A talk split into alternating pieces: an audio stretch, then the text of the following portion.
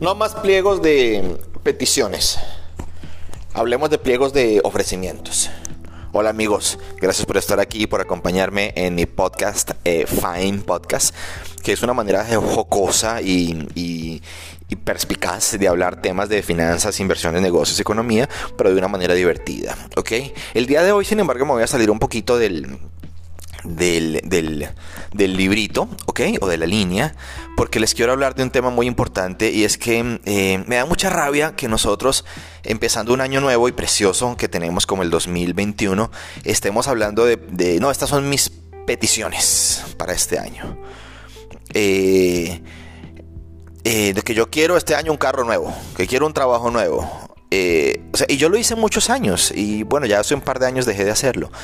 Porque es que nosotros no podemos, muchachos, y no debemos empezar un periodo nuevo o un año nuevo o nada nuevo pidiendo. O sea, haz de cuenta que tú te consigues una novia o un novio y entonces te lo presentan y dice, bueno, yo quiero que me lleves a tal parte y yo también quiero que me dediques tantas horas y ya va. O sea, haz de cuenta que tú entras a trabajar en una empresa nueva y a lo que tú entras tú dices, bueno, eh, mi nombre es eh, Carlos y yo quiero este año que me den tanto dinero de salario y que me den tantas horas libres y que me pongan vacaciones. Y dicen, ya va, como que yo quiero, cálmate. Es lo mismo, muchachos. O sea, nosotros no podemos empezar un año nuevo diciendo mis peticiones para este año son las siguientes. No, no, no, no, y me van a perdonar, pero no. Nosotros tenemos que cambiar la manera en la que actuamos y en la que pensamos. Y yo los estoy invitando, muchachos, de frente a que cambiemos nuestro pliego de peticiones por un pliego de ofrecimientos. Así como lo oyeron. Pliego de ofrecimientos para el 2021. Ok, ahí vamos para, lanzarme yo primero a la piscina. El pliego de ofrecimientos de Paul Melián para el 2021 es el siguiente. Yo este año necesito terminar de aprender el portugués y por lo menos llegar a un 60% en francés, porque me fascinan los idiomas, pues es mi debilidad, me encantan los idiomas. Yo también ofrezco dedicar eh, por lo menos 10 minutos o 20 minutos al día a la lectura de la Biblia, porque pues me, encanta leer la Biblia, soy cristiano. Y tercero, yo este año ofrezco dedicar por lo menos 3 horas al, o 4 horas a la semana a hacer ejercicio, porque es un beneficio para mi salud, ¿ok? Y porque si no me muero para el carajo, o sea, necesito moverme como todos, necesitamos hacer ejercicio, es algo, es algo lógico, ¿no? Eh, cuarto, yo este año ofrezco eh, eh, dedicar tantas horas al, por ejemplo, dedicar eh, cuatro o cinco horas al mes para, actos benéficos de ir a hospitales o ir a comunidades menos favorecidas y, apoyar y dar y servir. Quinto, este año yo ofrezco poder pasar más tiempo con mis hijos, que pues pasamos mucho, pero, pero quiero más, quiero pasar más tiempo con ellos. Em, ya, etcétera. Y, los dejo para que ustedes sigan completando la tabla, muchachos. 10 ofrecimientos que ustedes hacen en todos los aspectos de su vida para este año 2021. Porque de la manera, muchachos, en que nosotros empezamos el año 2021, se los he dicho en los stories de Instagram, arroba Pemelean Kaizen, por favor, de, no, no me deje, o sea, por favor, necesito que estén ahí pegados al día, cada día, porque todos los días estamos pasando información muy útil, muy, muy útil, ¿ok? Necesito que todos los días estén pendientes de los stories porque estamos pasando realmente información que les puede beneficiar mucho, muchachos. Entonces, si empezamos un año nuevo con un pliego de ofrecimientos, lo que va a pasar es que vamos a abrir puertas de bendición para que esos ofrecimientos se nos regresen en bendiciones y en regalos. Para terminar, les voy a contar una historia real de cómo funcionan algunas empresas medianas y grandes en un país que se llama Japón, que todos conocen.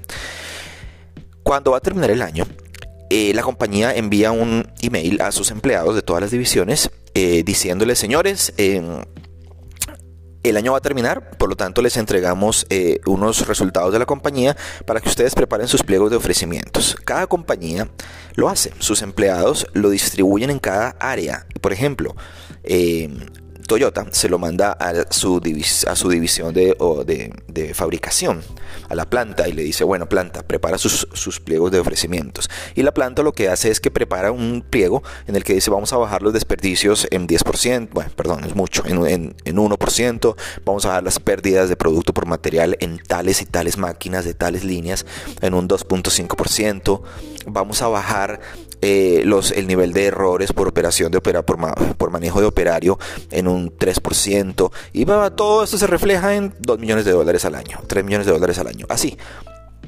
Luego viene, por ejemplo, marketing, ¿ok? Entonces marketing también se reúne y prepara un pliego de ofrecimientos en el que dice, bueno, nosotros Ofrecemos penetrar este año en el mercado de social media porque creemos que está creciendo demasiado, lo sabemos. Entonces queremos penetrar el mercado de social media con un 12% eh, o 13% más de penetración en tales y tales áreas porque queremos estar en, los dispositivos móviles para llevar el mensaje de Toyota a las personas. Ok, a través de tales campañas, muy bien. El área de ventas dice, bueno, nosotros ofrecemos este año incrementar las ventas de la compañía en un 3.5%.